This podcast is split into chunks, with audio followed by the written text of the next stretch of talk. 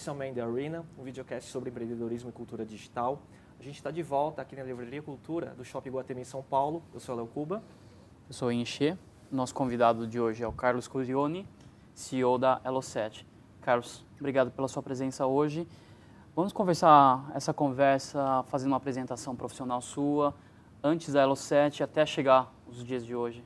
Tá, é, eu sou engenheiro de produção, formação, é, trabalhei no começo da minha carreira em consultoria, quase 10 anos, e em 2008 eu entrei no mundo online, é, fui é, ser diretor de novos negócios no Mercado Livre, fiquei por lá por três anos, em 2011, completando três anos agora, é, peguei esse desafio no Elo 7, é, que, que, é o meu, meu trabalho aí nessa, nessa vida mais recente. Então, por, por, teve essa fase é, profissional, não empreendedora, e a gente pode considerar realmente que Elo 7 você pegou o, o, o, avião voando, começando a decolar e, e, e levou ele para cima. Né? É, essa a gente faz três anos, o Elo 7 na verdade foi fundado em 2008, três anos antes. Nessa fase pré-investimento, né, de, de, de, fundo de venture capital. Ele vinha num crescimento, com uma atração muito boa, mas um crescimento orgânico, e a gente, eu peguei a empresa para fazer essa, esse, esse, movimento de aceleração bem forte. Né, de, quando a gente começou, era eu, os fundadores eles saíram da operação do dia a dia, e no final ficou, em setembro de 2011, era eu mais duas pessoas que já estavam no Elo 7, então, de 3, a gente está chegando em 80 agora. É uma bela, uma bela, um belo crescimento em três anos. É, não tem o título, mas é como se fosse um cofundador, né? Uhum. Você fala de uma operação que tinha três pessoas e, e você cuida de toda essa a escala do, do com negócio. Cer com certeza, com certeza. A gente se sente assim, a gente inclusive fez um, um reposicionamento da marca agora em março desse ano. A gente é, fez uma, uma, reestruturação bastante grande da parte de tecnologia, do site, do próprio site. Então, realmente a gente está, acho que toda, todo o legado né, do Juliano, que é o fundador, é muito valioso. É, inclusive, ele é um conselheiro hoje nosso, né, eu converso bastante com ele, mas assim, é uma, uma fase que os desafios são, são diferentes, mas são desafios de empreendedorismo, não há dúvida disso. Né? É. E, Carlos, assim, para quem não conhece, assim, fala um pouco do que é o Elo7, em que mercado que ele está, com quem ele compete. Tá, o Elo7 como modelo de negócio é um marketplace, então a gente conecta compradores e vendedores e a gente foca, é um marketplace de nicho, é, em artesãos e designers que fazem produtos é, artesanais, produtos de, é, que são inovadores, que são criações, criações próprias dos, dos vendedores.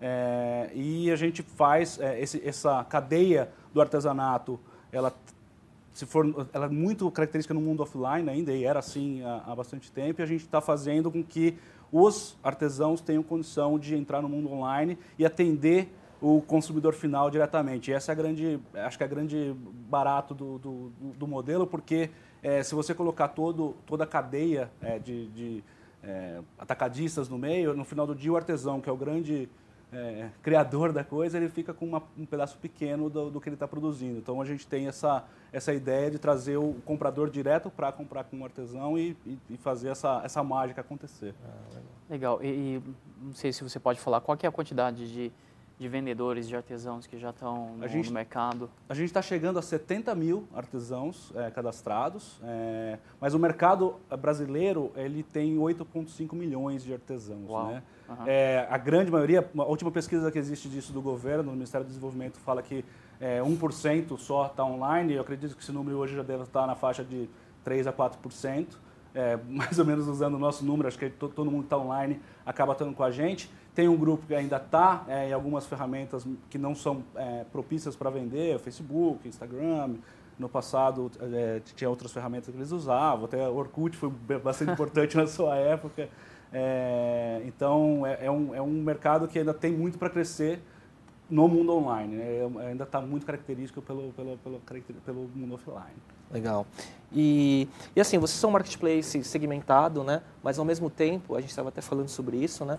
É, você pode indiretamente concorrer com outros marketplaces como o Mercado Livre, né? uhum. né? E classificados que estão crescendo muito agora, como o Bom Negócio, o ALX, né? uhum. né? Então, é, como, que, como que você vê essa competição e como que é essa divisão de mercado?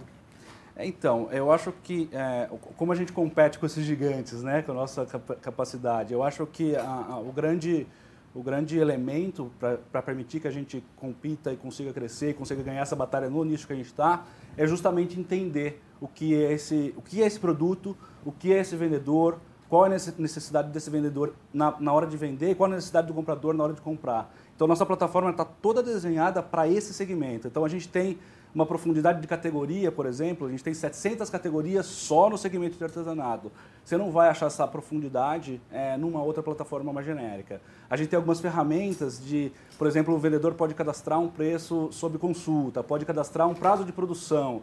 São coisas super específicas do nosso nicho que fazem com que a experiência de comprar e vender seja muito única. E aí você acaba criando um, um, um sentimento de comunidade que é fundamental para a gente, fundamental principalmente entre os vendedores, deles se ajudarem, deles se desenvolverem, é, e isso acaba sendo o nosso diferencial competitivo. É bem complicado você pegar um, uma empresa que tem uma, um escopo muito maior e conseguir que ela entregue uma experiência tanto de novo, tanto de venda quanto de compra como a gente entrega. Uhum. É assim que a gente compete. Legal. Agora, isso também se reflete na, na parte dos compradores, dos clientes também. Você consegue criar esse senso de comunidade? Não, não há dúvida, porque é, uma, do ponto de vista de consumo, ele chega é, para comprar e tem uma, um leque de opções de produto muito maior naquele específico, naquela específica categoria que ele está é, buscando do que ele teria num, numa plataforma mais genérica. Né? É, e, e, dois, é que a gente está é, é, botando, de novo, botando em contato o, o comprador e o vendedor num um tipo de produto que é, esse contato é fundamental. Ele, ele, realmente gera um link em cada trans. A gente costuma dizer que cada venda nossa tem uma história por trás. Porque é um item que foi customizado, ele foi personalizado, ele participou de um evento é, especial na vida do comprador. Então é um, é um batizado do qual o artesão fez um, um, uma lembrancinha para aquele batizado, é um aniversário, é um, é um, é um presente que você vai dar para sua esposa no momento especial. Então todo, todo o, cuidado que você tem é, nesse processo de venda, é, ele, ele, gera essa, esse senso de, de, de comunidade mesmo, mesmo no, do lado do comprador. Ah, legal. Então, na verdade, o comprador ele está indo buscar mesmo um trabalho manual, não que ele queira comprar um produto qualquer e por acaso ele está comprando lá. Né? Então, o que, que ele está buscando? Ele está buscando eventualmente um produto que, se, que, que, é de consumo, que ele poderia buscar offline, num shopping ou num outro marketplace mais genérico, mas ele está buscando um algo a mais um, um, elemento que ou aquele, aquele item foi produzido e só tem uma peça daquilo lá e ele quer uma certa exclusividade com aquilo, ou ele quer é, fazer algum tipo de customização e personalização naquele item que já está, o conceito dele já está pronto, mas ele quer dar aquele ajuste fino. Uhum. É, e isso só, só existe se tiver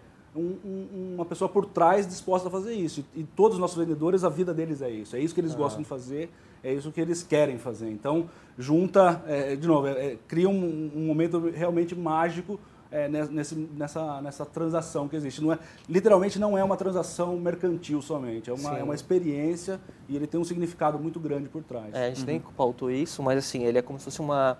Cada venda deve ter uma história por trás, tem é? Uma história. Tem um fator emocional né, que isso até para comunicar deve ser super é, bom para vocês. Exatamente né? isso que a gente fala. A gente fez um, um reposicionamento da marca agora.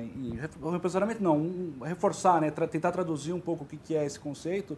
E a gente fala é, que são produtos fora de série que tem essa conotação, hum. né, de um produto que não é produzido em série Sim, e que legal. são uhum. fora de série, literalmente, do né? outstanding, né? Uhum. Então, é, e, e, é isso. E ele é fora de série porque ele realmente e, e, o elemento humano, ou seja, ter alguém por trás, contando, ó, por que, que eu fiz assim, o que, que eu me inspirei para fazer esse produto. Por mais que você tenha o mesmo produto, uma vendedora numa loja de departamento super treinada para vender aquele produto, ela nunca vai conversar ou explicar aquele produto como quem criou ele, entendeu? Então essa, essa é aí que a gente vai ganhar o, a batalha, entendeu? Pode vir, pode ser o tamanho que for o competidor, se, se ele não entender essa dinâmica, ele não vai acontecer. Ah.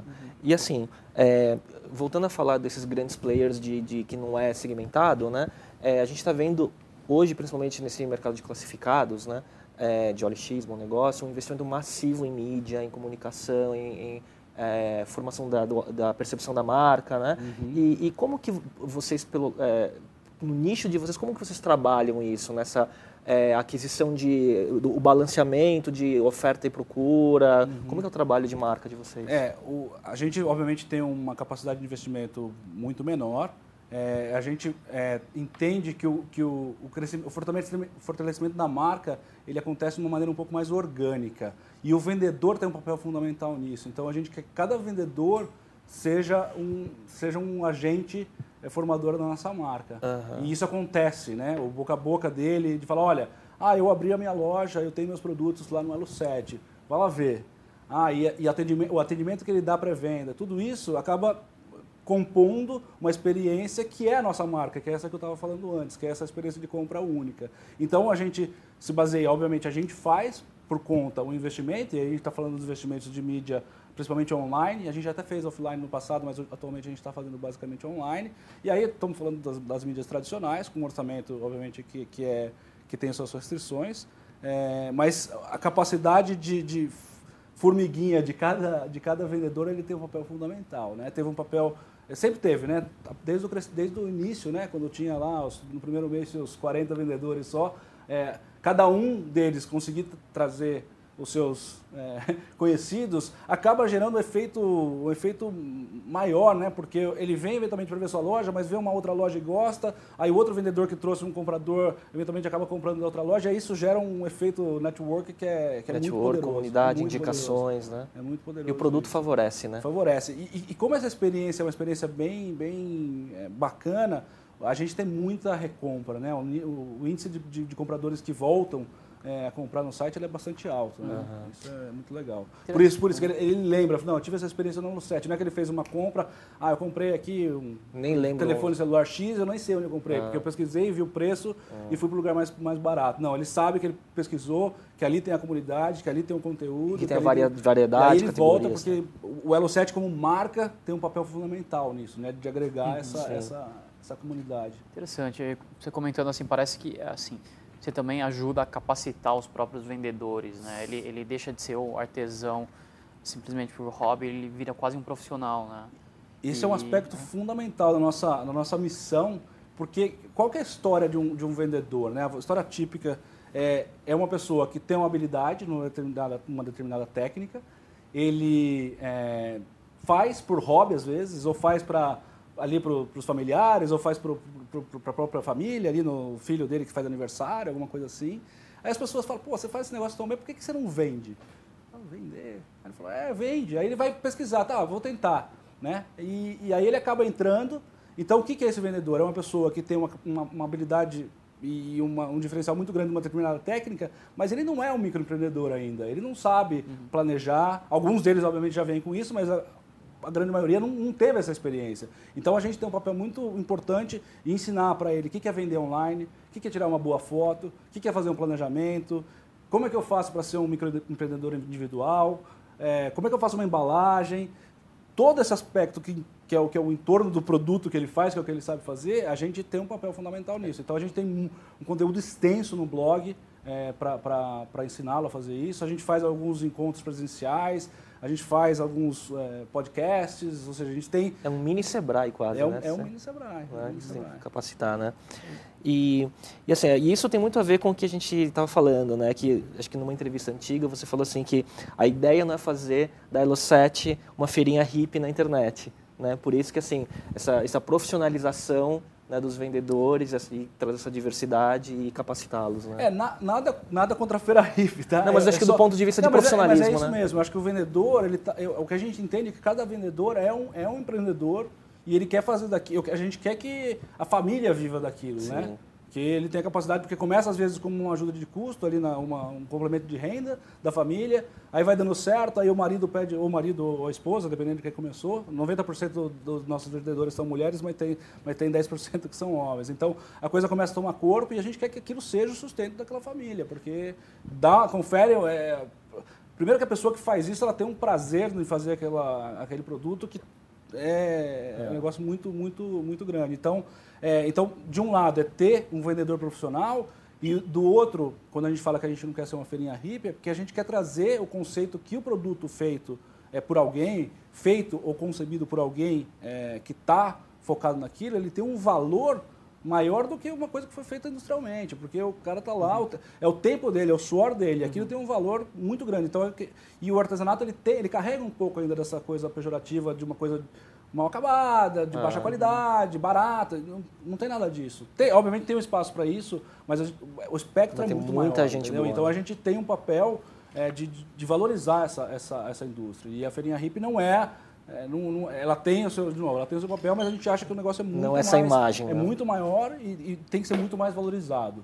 pelo próprio artesão uhum. e por quem compra. Né? E você tem, deve ter já N histórias de casos de pessoas que começaram pequenininho e foram crescendo. N. Né? Isso é, deve ser muito legal. De, de né? pessoas que... Um exemplo de um, Não, tem, um caso interessante. Quais são os produtos que mais vendem, por exemplo? Tem, tem vários. Então, a, a gente produtos que mais vendem tem a, a, parte de bebê é bem importante. Então, toda a parte de decoração de quarto, de enxoval de bebê, preparação para maternidade, essas coisas. Lembrancinhas, né? Lembrancinhas que de maternidade. Deve ser totalmente artesanal. Né? Importante. É, a parte de festas, com a parte de decoração de festa e lembrancinha, é outra categoria bem forte. Ou seja, toda, essas, toda essa, uhum. essa indústria de, de, de, lembrancinha de festa, ela é 100% produzida manualmente e a gente é o, é o, maior vendedor disso disparado no Brasil. A parte de é, decoração, que talvez seja a coisa que mais remete ao artesanato, é. então a decoração de casa, tanto da parte mais de, de visual quanto a parte de utensílios mesmo. É, e uma coisa que está crescendo bastante agora é toda a parte de moda, né? Seja tanto a parte de vestuário quanto a parte de acessórios. De então, bijuteria, bolsas, esse tipo de coisa é uma coisa que também vem, vem ganhando bastante tração. Legal. E assim, na, na história de você, assim, você entrou quando, como se disse, tinha três pessoas com você e tal, né? É, e vocês já passaram por algumas rodadas com fundos, né? E fundos famosos como a Axel, né, que também o primeiro fundo que investiu no Facebook, né, depois do Peter Thiel, e que também investiu na Etsy, que é o equivalente no mercado americano, né, do Isso. mercado de artesanato, né? É, eles são nossa cópia lá. É, eles são nossa cópia lá, né? E, então, assim, é, fala um pouco, assim, qual, como foi o papel do, do, dos fundos no crescimento, o que, que eles trouxeram, óbvio, não só o dinheiro, mas de é, capital intelectual, né, o smart money, né? Fala um pouco dessa experiência. Claro, claro. É, a gente hoje tem três fundos, né, a Monax aqui do Brasil e Excel, é, de, do, do, fundo. Eles fizeram a, a, rodada, a primeira rodada, a Series A, e aí, no, na segunda rodada foi, foi liderado, foi na verdade integralmente feita pela Insight.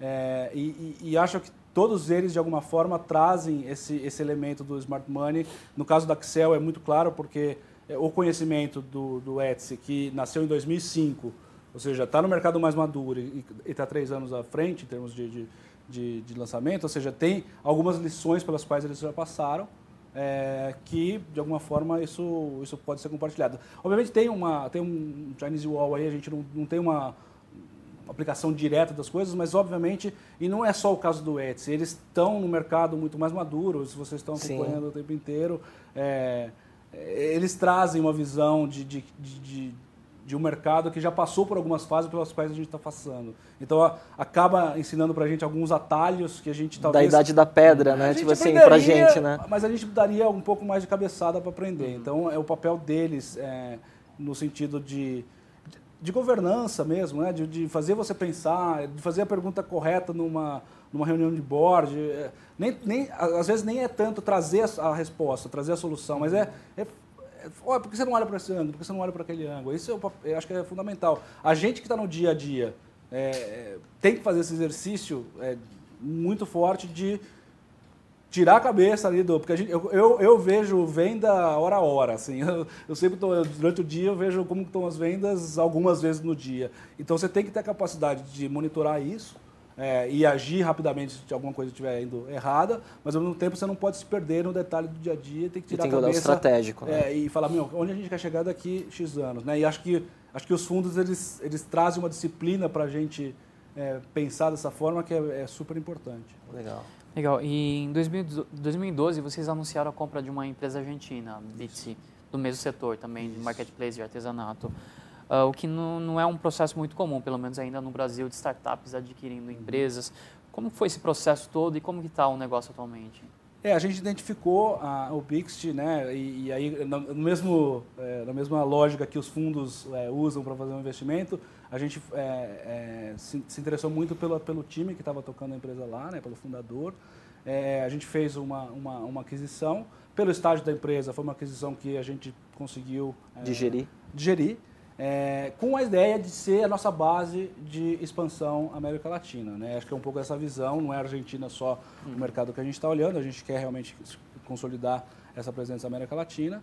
Então a gente fez com essa, com essa visão estratégica. Do ponto de vista tático, a gente, tá, a gente deve fazer, a, a, a até então, é, a marca que está sendo usada lá é, é o próprio Bixt, é, e a gente vai fazer o desdobramento do Elo 7 é, na Argentina até o final desse ano. Isso é uma coisa que já está uhum. é, definida. E a ideia é que a partir do ano que vem a gente comece a fazer expansão em alguns outros países. Com América Latina. América Latina. América Latina bom, sim. deixa eu aproveitar até perguntar. Elo 7 significa o quê? Elo 7, bom, o Elo é, é essa ideia de junção e a ah, conexão tá. direta comprador e vendedor. E 7 é o número da sorte. Sempre existe essas explicações é, bem lógicas. Exato, super lógica. E assim, e, e, o detalhe, desculpe, o detalhe é que não fui eu que batizei, então eu estou aqui parafraseando o meu amigo Juliano.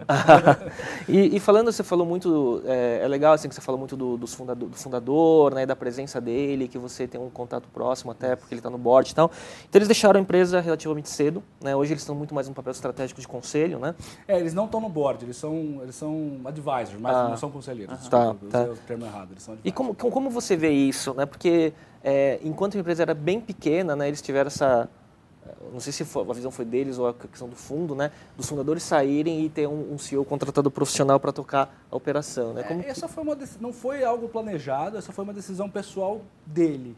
É, os fundos ach, é, é, o tipo de negócio que os fundos falaram, não, acho que justifica, mesmo não estando o fundador, porque o modelo não era assim, ah, a gente está apostando no fundador e depois a gente vai pivotando o negócio até achar o caminho. Ah, a gente tinha um modelo de negócio muito bem sólido. E precisava uma empresa de gestão já profissional. Uma, já tinha não precisava, não necessariamente, é. mas foi uma decisão do eh, fundador de falar, não, a gente, eu, eu, eu, quero sair dessa, do dia a dia nessa fase.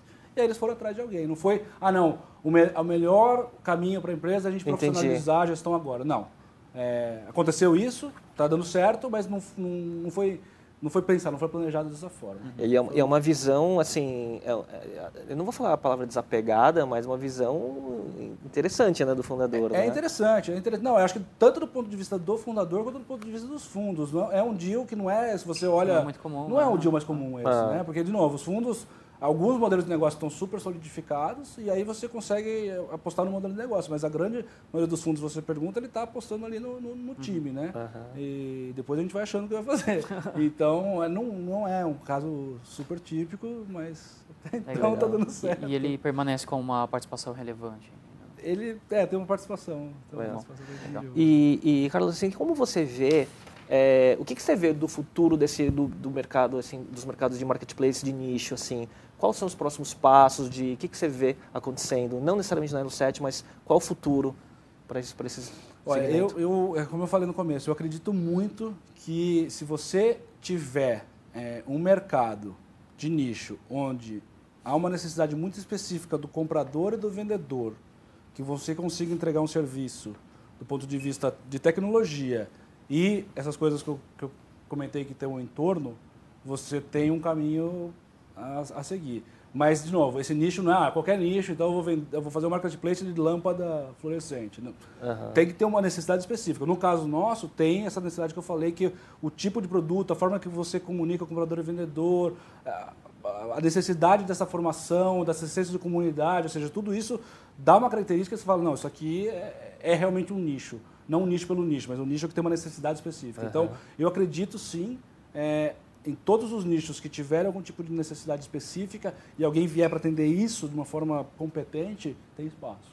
Legal. Tem espaço. Aí, aí, obviamente, a discussão é: esse nicho é grande o suficiente para. Para criar escala. Para gerar um negócio. É. É, do tamanho que a gente potencialmente terá. Né? É, e aí você, pelo que pouco você já falou, assim, é, expandir a América, consolidou, expandir a América Latina e depois, obviamente, evoluiu o produto Isso, e por aí vai, o né? produto, exatamente. Uhum. Legal. E, bom, além disso, qual, o que você quais são os próximos possíveis passos do Elo 7? Internacionalização, produtos. É porque nessa visão estratégica que os fundos uhum. falou que você tem que exercitar, olhar de fora também, né? Uhum. Quais são os. O que, que você pode que falar, que, né? É, o que, que é, pode compartilhar gente, um pouquinho. Eu acho que uma, coisas que estão bem bem sedimentadas, embora não sejam coisas de curto prazo, porque demora um pouco para você é, desenvolver. Essa parte da internacionaliza internacionalização, sim. É, a parte mobile, que, que acredito ou não, a gente não tem ainda é, essa parte bem desenvolvida. A gente acabou de criar a versão mobile web, e, mas a gente não tem os apps ainda, que é uma coisa que a gente está no processo de desenvolver. Então, isso é uma coisa que a gente acredita que vai abrir algumas, uh, algumas fronteiras bem, bem interessantes para a gente, inclusive usando o mobile não só como um canal de venda mobile, não, tem, tem algumas características que... De localização, É, tem, tem coisas... É, bom, as coisas tradicionais de mobile ah. conseguem ser aplicadas em termos de tecnologia para o nosso mercado, então isso é uma coisa...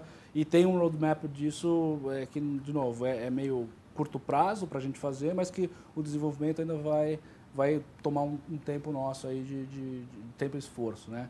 Então eu diria que assim no curto prazo que, que a gente está tá olhando com uma, uma é, um foco bastante grande é a parte de internacionalização e, e de, de, mobile. Legal, legal. E Carlos, assim, a gente sempre tem, chegando no final assim do, do bate-papo, a gente tem sempre perguntas que a gente faz, né? Então, é que livro que você gostaria de indicar, né, de empreendedorismo, de negócio para o público, né?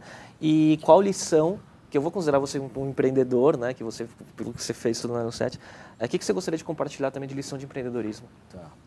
É, livro, o último que eu li, acho que, vai, acho que todo mundo deve estar respondendo isso, é o Hard Things About Hard Things. Puta, isso aí é... Esse, Esse é, o campeão de vendas, é inclusive. De vendas, é... é... porque o cara fala né, da dor do estômago que é, é, né?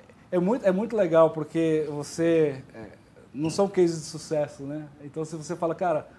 E alguém que está passando por isso no dia a dia, a, identificação que você tem com aquele texto é.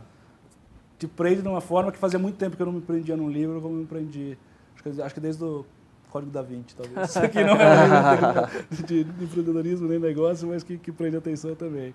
É, então, é, esse, esse realmente está. E eu tô, tô lendo o 0 a 1 agora do tio. Então, esse bom. Eu tô, tô, tô na, no capítulo 2, então não ah. posso dizer. Mas o tio, assim, eu tô lendo também, ele é meio que quase um cientista, né? Ele, é, ele é muito inteligente, né? É. Você vê pelo, pelo raciocínio dele, é. como ele coloca as coisas. Né? Ele é, ele é muito ah. diferente de qualquer outro Exato. cara de negócio Exato. que escreve, assim, né? Exato. né? Ele é muito então, bom. Esse eu tô, tô work in progress, não dá é. pra dizer ainda. É, e o Hard Things, ele, é, ele pega porque o cara escreveu com a alma, né? Com a alma. Então, não, e a gente se identifica né, com o que o cara coloca, né? É, tem algumas passagens que são é. sensacionais. É. É, e, e, empreendedorismo, é, eu, eu, acho que talvez a, a, minha história talvez seja o maior, é, talvez o maior aprendizado, porque assim, eu fui criado, e, até familiarmente dizendo, para ser aquele, pô, você vai fazer é, faculdade, vai trabalhar numa empresa. multinacional,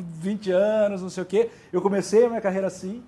É... Mas a nossa geração, a gente é da mesma geração, é, ainda era isso, né? Ainda era isso. É, empreendedorismo. Então, pô, eu fui trabalhar na consultoria que meu pai trabalhou 20 anos antes, ou seja, uma coisa. Ainda tem uma meu, falava, história. Esse, exatamente. E, e, com, com 30 e 33, 34 anos, é, eu falei, acho que que dá para mudar de, de, de, de, barco, né? E, e, isso eu acho muito legal porque o Brasil está dando condições hoje é, que não existia há 5, 10 anos atrás de você de uma forma profissional empreender, ou seja, é. tem um fundo por trás que permite que você não precisa não precisa colocar todas as suas economias e fazer uma aposta all-in para empreender.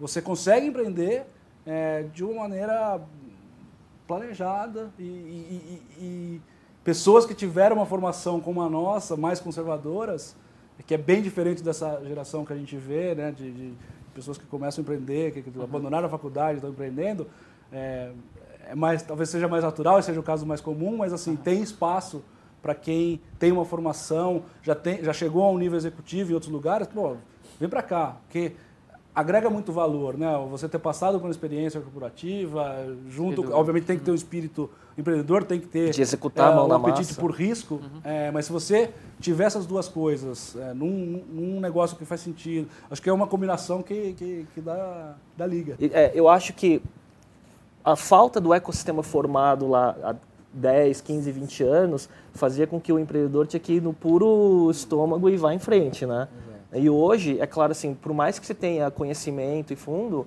e dinheiro, né? Mas assim, você tem que ser um excelente operador executor não, também, né? Claro. Não, e, é e você está, obviamente, tem um, um, grau de risco elevado. Talvez o único, a única componente do risco que você está tirando é são as, você falar, eu fiz um investimento aqui, mas o resto todo o contorno claro, aí claro, é o mesmo claro. nível de risco. O negócio ainda pode também não dar certo e tudo mais. Né? Então. E você, assim, você hoje vê assim que a escolha foi acertada, assim, você Definitivamente. Não, troca por nada.